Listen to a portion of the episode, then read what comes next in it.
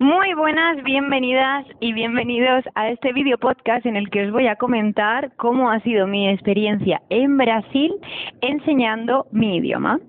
Yo soy Cris Blázquez y lo que hago es que viajo enseñando español online, ¿vale? Mi objetivo es viajar por el mundo y encontré que, enseñando mi propio idioma pues podía hacerlo porque lo puedo hacer de manera online, ¿vale? Entonces yo lo que voy a hacer en esta serie de video podcast es contaros mi experiencia de este último año em, en el que he estado viajando en furgoneta por eh, Paraguay, Brasil, Uruguay no fue en furgo pero también hablaremos de Uruguay, Argentina, Chile y todo lo que yo he ido aprendiendo y hablaremos de viajes porque al final yo lo que soy es viajera. Y si te puedo echar una mano, porque también os, os voy a comentar un poquito eso, sobre cómo yo me gestiono las clases y cómo puedes tú también hacerlo, pues estupendo, escúchame. Y por supuesto, esto es mi opinión en base a mi experiencia y, y cada una pues le llaman la atención unas cosas y otras. Entonces, dicho esto, yo llegué a, Paraguay y que ya os hice un video podcast de eso y cuando terminé mi experiencia en Paraguay, que la tenéis en este video podcast, me fui con mi perra y con mi antiguo compi a Brasil.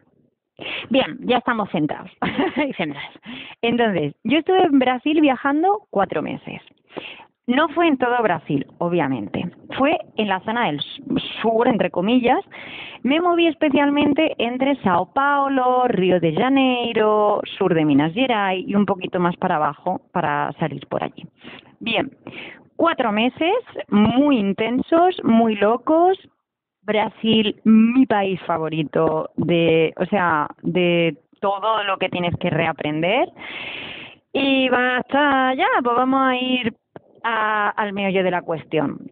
Lo primero que quiero aclarar antes de entrar en, el tema es que no es un país peligroso, hablaremos de la desigualdad y tal, pero no es un país peligroso, ahora sí es un país en el que tienes que ir con ojo, ¿vale?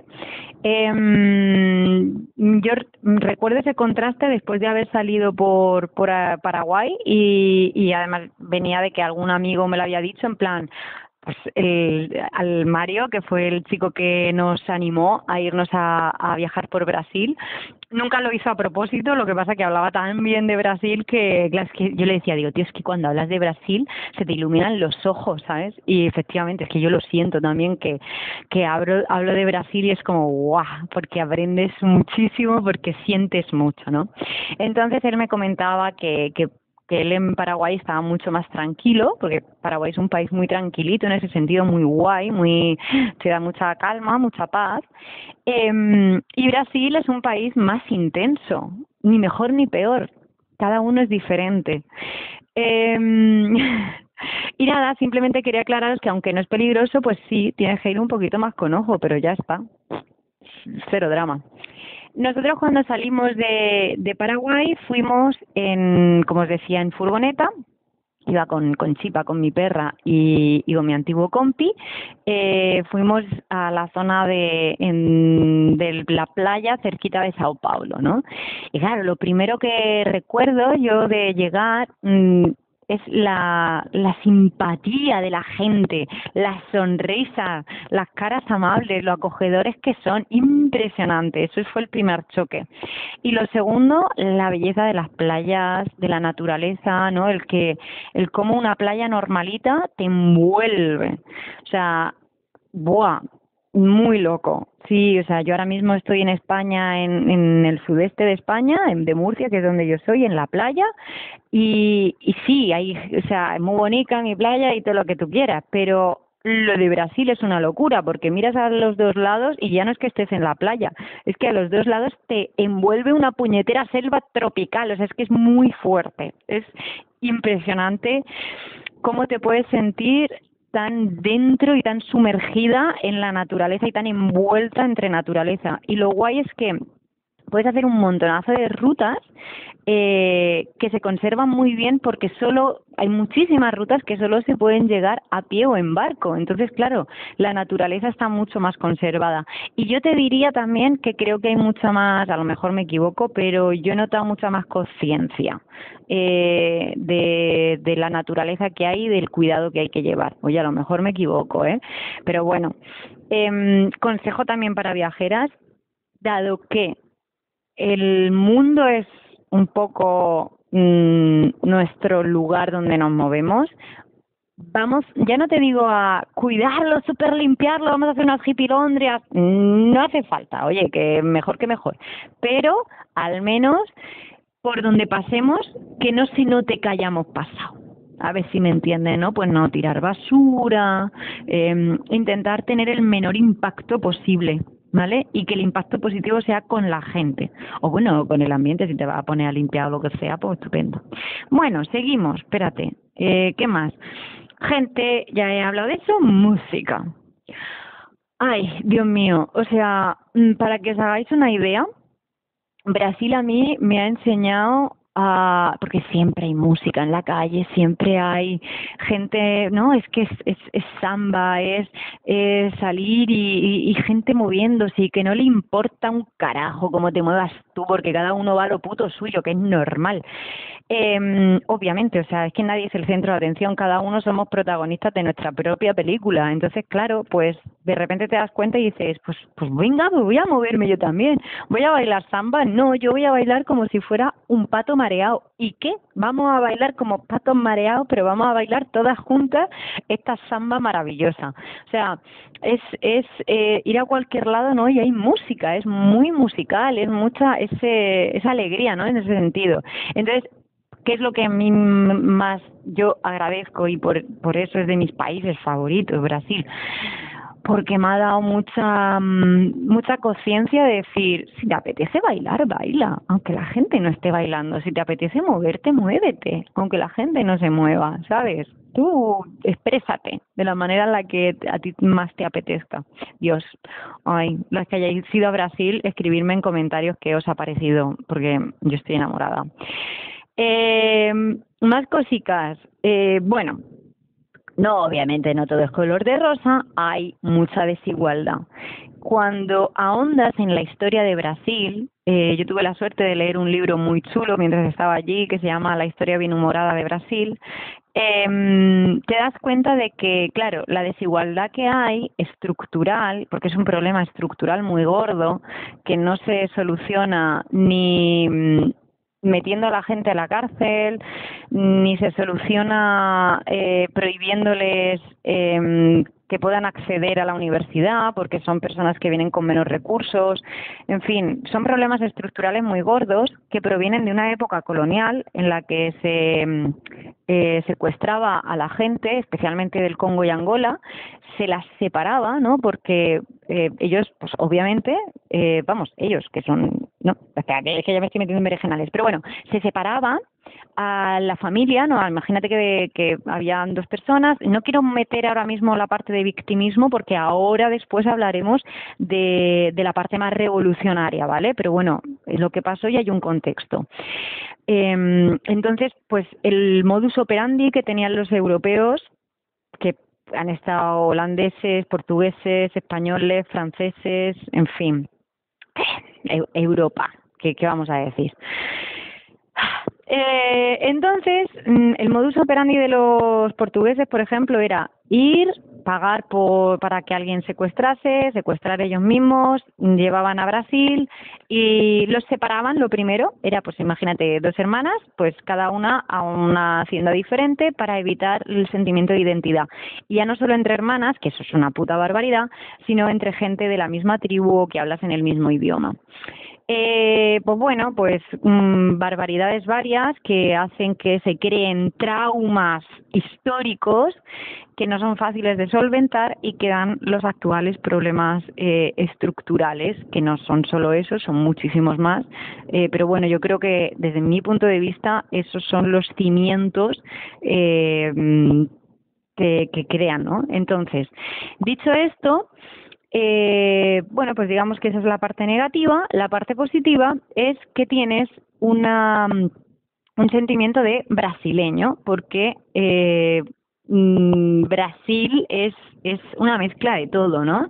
Eh, no sé, a mí me, me dio una sensación muy bonita, por ejemplo, también la religión que tienen, no es solo la católica, que evidentemente ves iglesias evangelistas, eh, pues tiene una, eh, ¿cómo se dice?, una gran presencia, por supuesto, no deja de ser un país de portugueses, o sea, los portugueses llevaron la religión católica, antes no había, no estaba esa religión católica, obviamente, eh, pero al juntarse personas de diferentes eh, aldeas, de diferentes idiomas, había eh, de base hay, igual que sucede en las religiones abrahámicas, que son la, judía, la cristiana y la islámica, si vamos hacia el origen, origen, encontramos muchísimos más puntos en común entre el cristianismo y el islam que entre, pues, por ejemplo, el umbanda, no el umbanda en concreto sí, pero el candomblé, eh, que es la religión que existe en Brasil y el umbanda también, que es súper loca.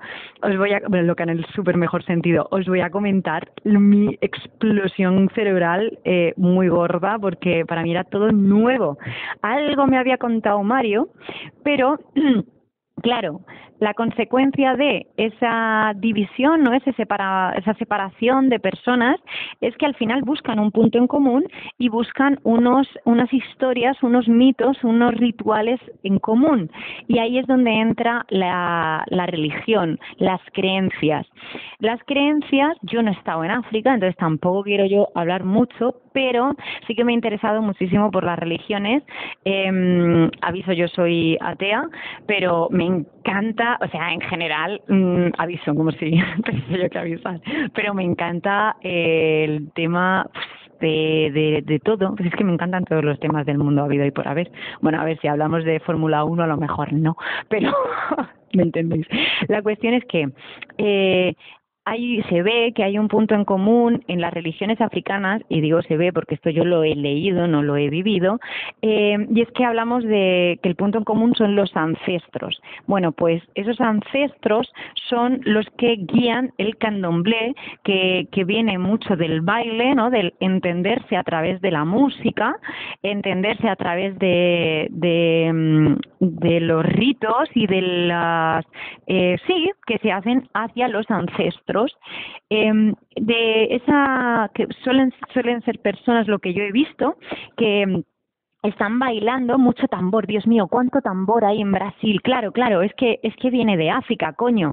Si es que es, es eh, joder, es, es esencia pura, o sea, es lo más eh, iba a decir básico, ¿no? El origen, ¿no? Lo más, el ritmo, eso, el ritmo. Es, son tambores, que es que es lo que te marca, ¿no?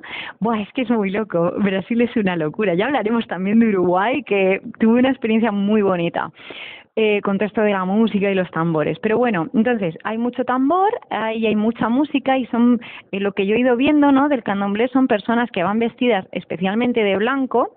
Eh, bueno, ellos, digamos, como que medio rezan, creo, entendí, ¿no? De todo lo que pude ir hablando y viendo. Tiene sus ancestros, pero bueno, iban por las calles con bailando música y cada y súper abierta, ¿no? A que cualquier persona externa pueda entrar, bailar.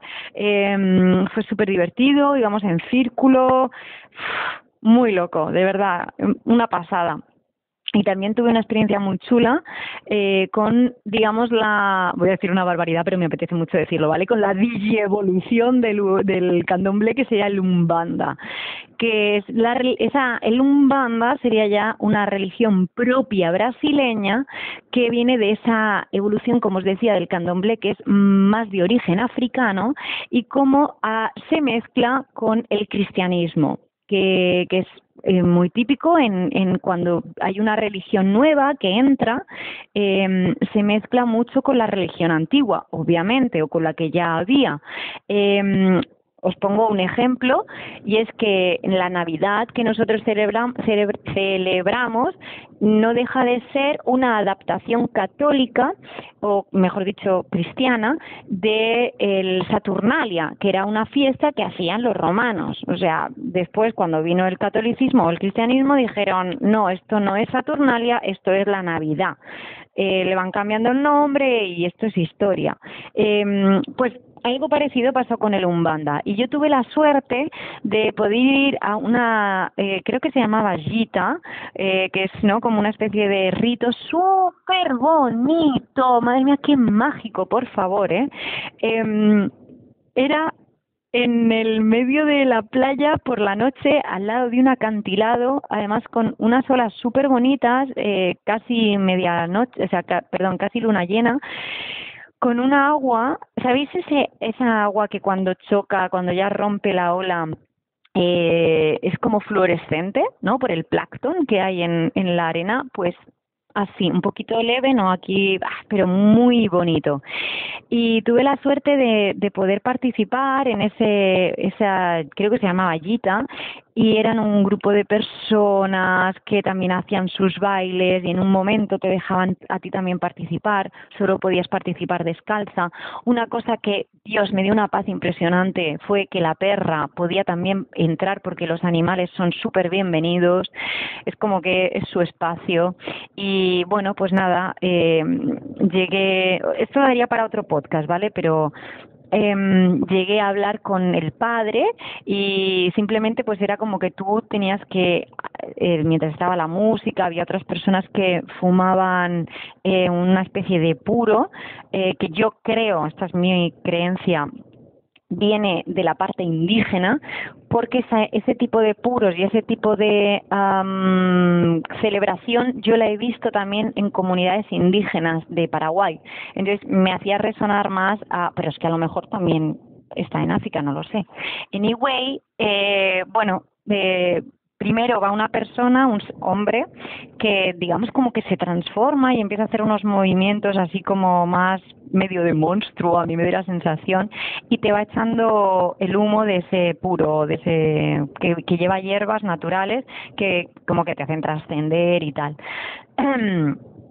Bueno, y cuando terminan con tu purificación, tú pasas luego al cura y, perdón, al padre, y tú tienes que ir con algo, pues puedes decirle algo que te preocupa, lo que sea. Yo, nada, llegué y dije, o puedes hacer, es que puedes hacer lo que te dé la gana, hacer, decir lo que te dé la gana, yo qué sé.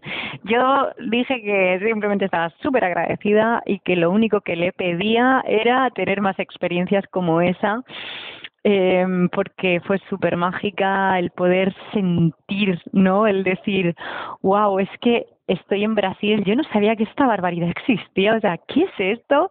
Y evidentemente luego me puse a investigar mucho más y, y era como, jolines, es que esta mañana he tenido clase y esta noche estoy viviendo esto, pero ¿qué está pasando? ¿Qué locura es esta?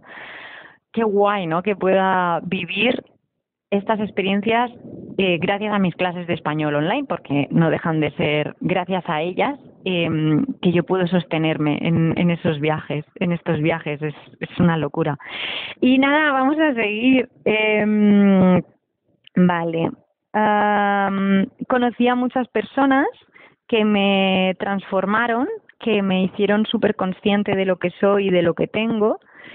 Una de esas personas fue un chavalito de 18 años que, que, que, me hizo entender también que uno de los, os decía, ¿no? Que, que Brasil tiene problemas estructurales y uno de esos problemas estructurales, que no es que sea lo normal, pero sí es muy común y me he dado cuenta de que esto es eh, da igual el Estado, que es, es, una historia que se repite, y es eh, la desaparición del padre, la, la, desaparición de la figura paterna. No mm, es bastante común que el peso recaiga en, de la crianza en la madre, ya sea porque el padre se va a trabajar y se va a otro lado, eh, ya sea porque fallece, ya sea porque no se sabe quién es el padre, ya sea por X razones, hay una eh, hay, hay un constante, muchas historias de gente con la que yo he ido hablando en la que pues puedes ver ¿no? que, que su vida está marcada también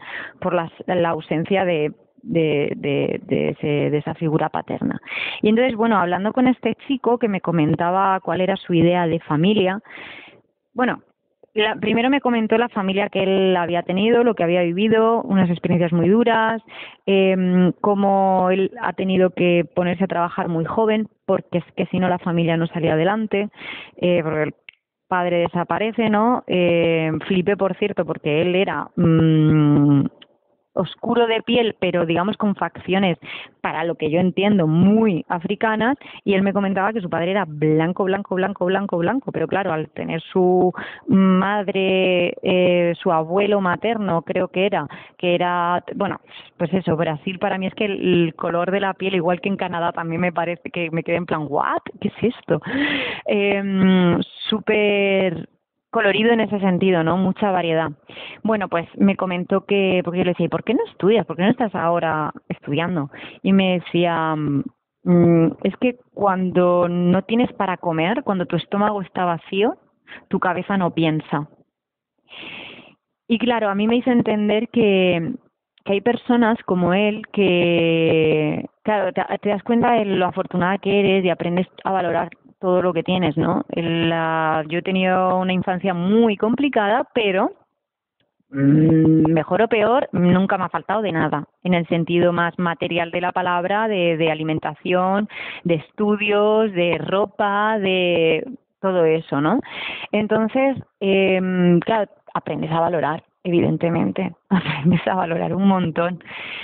Eh, claro, Brasil tienes pues los dos extremos, ¿no? El, la carencia, mucha, y el extremo opuesto de, pues os pongo un ejemplo, eh, de conocer a una persona eh, y subirnos a la parte de arriba de un edificio en Sao Paulo y bueno, las vistas maravillosas, eh, estas persona junto con su pareja, ambas blancas, se nota no esa desigualdad. Cuanto más blanco eres, en general, eh, más poder adquisitivo tienes o sí. Entonces, eh, bueno, yo las, todas las experiencias me las gozo igual, ¿no? Y, y estar viendo Sao Paulo arriba de ese edificio de yo que sé cuántas, 20, 30 plantas y decir, tío, estar ahí viendo y decir, oye, hay muchos helipuertos, ¿no? y te das cuenta de que, coño, es que hay un cojón o un ovario y medio de helicópteros personales, de gente que va de edificio, o sea, desde su casa, del helipuerto de su casa, a, de su edificio al helipuerto de su trabajo va en, en, helicóptero, hostia, y los ves, ¿eh? Vas ahí, tu, y vas viendo el, dices, joder. Y recuerdo bajar al garaje, ¿no? Porque era donde este señor, digamos, tenía las llaves, eh, y ver como cuatro o cinco coches súper, no me preguntéis las marcas, pero de estos de lujo, lujosísimos, del Jaguar ese, ¿no? Creo que se llama Jaguar o no, Jaguar, ese, esa marca muy famosa de coches pues tres o cuatro coches de esa marca, además eh, cubiertos con una eh, tela hecha a medida para ese coche. Y decir, pero ¿qué coño haces? O sea, coches que te cuestan, me contaba el, el, el hombre este, que no, no eran suyos, era de otra persona, pero bueno, que eran coches que valían 200 mil, 300 mil, 500 mil dólares, los tenía ahí iba a decir cogiendo polvo, no, porque tienen una, una tela encima, pero que es como, wow, ¿para qué quieres eso en tu garaje que además ni los usas? Que me contaban que no usas. Y luego hay gente, ¿no? Es como, wow, qué, cuánta desigualdad, cuánta desigualdad. Que no digo que en España no la haya, pero diría que, no, diría no, seguro, la hay menos, menos, menos latente. Sao Paulo, por ejemplo, coño, recuerdo, bueno, Sao Paulo me encanta, o sea, una ciudad para vivir. Eh, no es súper mega bonita, o a mí no me súper mega encantó en el sentido de cómo te puede encantar Río de Janeiro, porque Río de Janeiro es una pasada, pero, jo, te, te choca mucho, ¿no? Como las personas enfrente de la catedral, eh, pues están viviendo ahí en, en tiendas de campaña, como hay asociaciones que vienen a darle a darles comida, ¿no? Es como está en el centro de la ciudad, no puedes no verlo, que es, algo muy parecido a lo que también pasa en Asunción con, el abandono de las personas indígenas por parte del Estado. Anyway, seguimos. Eh, os había comentado que, mm, que, íbamos a hablar también de la parte eh, más reivindicativa de las personas a las que habían esclavizado, y es que, toma ya, crean em, los quilombos. Bien, lo de los quilombos, para mí, esto es una locura, porque yo la palabra la conocía por el argentino, y perdonadme el pase que voy a hacer, pero era, ¿no? Como, che, boludo, viste, menudo quilombo, no sé qué. Esa era la palabra que yo conocía. Quilombo como sinónimo de, no sé, jaleo, problema, desastre, como mes, ¿no? En inglés, algo así. Era como a mí me sonaba. Pero en Brasil yo veía quilombo, ¿no? Ibas por la carretera y veías quilombo de los palmares como el nombre de un pueblo. Quilombo de los roses no sé qué. Quilombo de los no sé cuántos. O simplemente quilombo. Te quedas así y dices, ¿qué coño es un quilombo entonces? Y entre la información que me dio el libro este que os comentaba y la información que yo busqué por internet, las conclusiones que saqué fueron que evidentemente hubieron personas que resistieron, que, que crearon, eh, salieron de esa esclavitud impuesta por los colonos europeos y se piraron, eh, muchos, muchísimas personas evidentemente murieron, pero otras muchas crearon los quilombos, que son, eh, pues eso, mmm, pueblos o empezaron como aldeas de personas eh, que, se, que se autogestionaban también eh, con una estructura más parecida a lo que ellos eh, habían vivido en sus zonas de origen, ¿no? Y hubieron quilombos muy importantes como, ay, debería haberme apuntado el nombre, ¿es quilombo de los Palmares o del Palmar o así? Perdona que no recuerdo el nombre y no lo he apuntado. Pero bueno, os animo a que busquéis información, ¿vale? Una pasada, ¿no? Eh, también os, os, recomiendo muchísimo eh, la serie de Netflix que se llama Guerras do Brasil, o las guerras de Brasil o las guerras de Brasil, básicamente, del Brasil. Y, mm, ahí te van contando, bueno, la guerra de la Triple Alianza, súper importante para entender Paraguay y Brasil y Argentina, eh, pues estas eh, reivindicaciones, no, bueno, no reivindicaciones, estas, ¿cómo se llama? Eh, Sí, como cuando te liberas, ¿no? Como cuando dices a tomar por culo, me voy de esta mierda. Y creo algo totalmente paralelo y fue un problema gordo para el Estado. Eh, por eso la palabra argentina tiene el significado que tiene, ¿no? Eh, una súper interesante, a mí estas cosas me flipan. Vale, eh, ¿qué más? Em, eh, con, con respecto al, ya cambio de tema, con respecto al Internet, bueno, eh, para empezar, decir que Brasil no es un país barato, para nada, bastante caro. De hecho, es la manera en la que se mantiene esa desigualdad, porque los salarios son, los salarios mínimos son, es de vergüenza y de verdad, ¿eh? de vergüenza. Y mm, pues no se dirán 200 dólares al mes o algo así. Y mm, y claro, el precio de las cosas son extremadamente caras, o sea, muy difícil, muy difícil, pero claro, así se mantienen los sistemas. Eh, sin embargo, bueno, pues hablando del de, Internet y todo eso, el Internet muy bueno, el wifi perfecto, evidentemente depende de dónde, porque tuvimos una mala experiencia en un workaway que hicimos, que nos fuimos al interior porque nos apetecía además mucha más naturaleza y tal, y desconectar y todo eso. Eh, entonces, bueno, pues ahí el internet, tened cuidadillo con eso, llegaba a través de la radio, eh, era pues eso, mm, no, no llegaba a través de ni de fibra óptica ni de nada de eso. Entonces, cuando había tormenta, el wifi era muy malo. Y ahí es verdad que tuve que cancelar una clase pero quitando eso, que además duramos muy poquito tiempo, el resto muy guay, muy guay, de verdad, o sea, tú te comprabas tu tarjetita, eh, te juraría, no recuerdo los nombres, pero juraría que era personal y claro, imagino, que son así como, o eso era en, en Paraguay, ya no recuerdo, pero bueno, nuestro modus operandi era buscar en internet y en cuando llegábamos, en cuanto llegásemos a un país nuevo, preguntábamos, ¿cuál es el que mejor cobertura tiene? Y comprábamos dos o tres tarjetas, porque éramos dos personas. Si fuese yo sola, compraría dos tarjetas. Por, si sois españoles, pues rollo una Vodafone y otra Movistar, ¿vale? De ese estilo, pues una Claro y una personal eh, allí. Pero no recuerdo las de Brasil, a lo mejor eran otras. Tigo también estaba, no sé, no recuerdo. Eh, entonces, nosotros empezamos allí a aprender a, pues a trabajar en la furgoneta. Eh, estuvimos en un mes en una ciudad que se llama Parachi, para ti, y, y es muy guay porque en, ahí estuvimos haciendo un coworking, estuvimos, eh, pues por la mañana trabajábamos en un hotel, o sea, pero en plan una sala de coworking, ¿no? Tú vas allí y trabajas.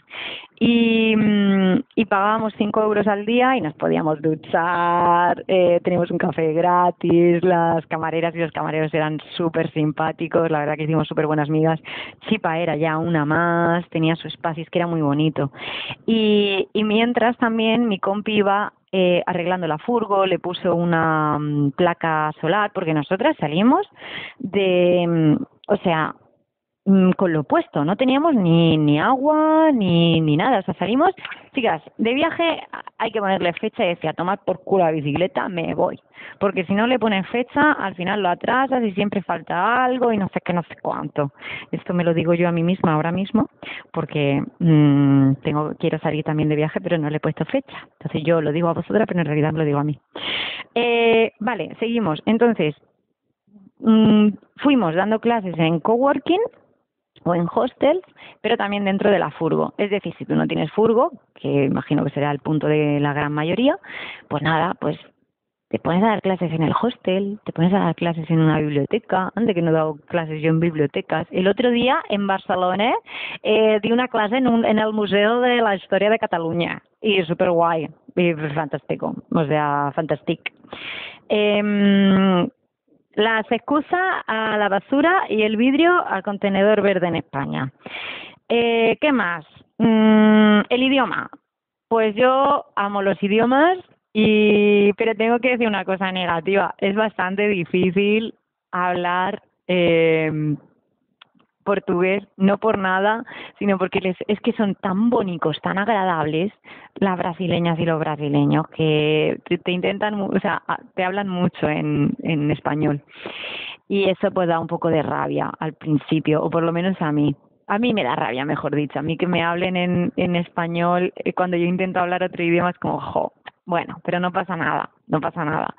Eh, pero bueno, una vez que aprendes la pronunciación, también tengo que decir que de un estado a otro cambia, pero en general cuando aprendes la pronunciación eh, se hace todo mucho más fácil porque es, claro, viene del latín, ¿no? El latín, del latín sale el catalán, el español, el, ara, el aragonés, asturleonés, gallego, portugués, y del gallego portugués pues aquí tenemos, ¿no? Entonces es muy parecido, tiene muchas cosas en común, aunque también es muy fácil caer en el portuñol, ¿no? Eh, es bueno, es normal. También me pasaba cuando hablaba en italiano, que yo decía amistad, porque digo, pues si de caridad, carità, pues de amistad, amistad. Pues no, pues es amicizia. pues de esas en portugués, pues un montón. Hay un par de verbos básicos que hay que aprenderse, ¿no? Tipo ficar es súper importante, que es como un quedarse o, o se queda, no sé. Hay varios verbos importantes que hay que aprenderse por cierto, tenéis la lista de, de los verbos importantes, la tenéis en mi web. Eh, y si yo la utilizo para mis clases, pero también la utilizo para cuando viajo. Pues yo eh, en el momento en que viajo, pues digo, estos son los verbos, porque la, está basada en mi experiencia, estos son los verbos en, importantes, eh, voy a traducirlos al idioma, pues necesitar, precisar, ¿no? O precisar, o yo qué sé, precisar, precis no, me estoy inventando un montón ahora mismo, hace mucho que no, que no hablo portugués, de hecho no lo hablo como tal. Eh, y también, bueno, estudiaba cada, yo sé, cada dos o tres días, pues un poquito de gramática, y, pero sí leía en portugués es muy fácil leer en portugués. Eh, pero bueno, leyendo en portugués, poniéndole muchas ganas, escuchando música, escuchábamos un montonazo de música en, en, bueno, le voy a llamar brasileño. Y ya está. Y bueno, para ir terminando, eh, lo más favoritísimo es la amabilidad de la gente, los caipiriñas y los cocos. O sea, es que o sea, Brasil para mí son caipiriñas y cocos. Me encanta, madre mía. no es que me haya pegado unas cosas, porque tampoco es eso, pero me encanta es que me encanta la es que me encanta la caipiriña qué peligro no mejor no vuelvo a Brasil no mentira. Eh, y también otra cosa que me encanta es el arroz y frijão que son eh, el, arroz y frijoles que es como la base de, de ese del país como no como comida nacional digamos un poco. Y me encanta porque soy vegetariana. Entonces extraño es que es que hay países de los que es muy difícil comer pero Brasil eh, bueno, en realidad siempre encuentras algo. Em, pero bueno, es súper importante alimentarse bien durante el viaje porque son muchas emociones, son muchas cosas nuevas, eh, es mucho que haces, no te das cuenta, entonces es súper, bueno, en general, la, la, es muy importante alimentarse bien en general en la vida, ¿vale? No comer solo carne, sino también, pues, bueno, yo no... ¿Qué estás hablando, Cristina? Venga, ya. Eh, y, y ya para terminar con un chascarrillo, eh, pues me hace gracia, me hizo mucha gracia el, el que no te puedes fiar, no te puedes fiar de de quedar con una brasileña o un brasileño. Si te dicen de quedar, siempre ten un plan B, ¿vale? Mm, just in case, por si acaso. Mm, pero eso es como para terminar con un choque cultural, digamos. Hay muchas cosas que nos chocan. Eh, la puntualidad es una de ellas. Mira que los españoles y las españolas somos tampoco aquí las personas más puntuales del mundo mundial. Pero, mmm, más o menos. Entonces, bueno, eh, como chascarrillo, no te fíes eh, a la hora de quedar con una persona de Brasil, pero nada, obviamente sí hay de todo, o sea, depende siempre. Pero bueno, eh, ya está, que, que espero que os haya gustado mucho. El siguiente vídeo voy a hablar de Uruguay y de cómo fue viajar una semana por Uruguay dando clases de español también, aunque estaba dentro de una semana de viajes. Os voy a comentar también lo que hice mal y lo que hice bien. Hay varias cosas que hice mal y hay varias cosas que hice bien. Y, mm, ya está, se me ha olvidado deciros que en la newsletter, eh, bueno, en la descripción del vídeo podcast, os voy a dejar también los tres pasos para conseguir enseñar eh, tu propio idioma online. Y ya está, ya me he cansado de hablar, me llevo mucho rato hablando. Un besico, buena enseñanza y buen viaje. Chao.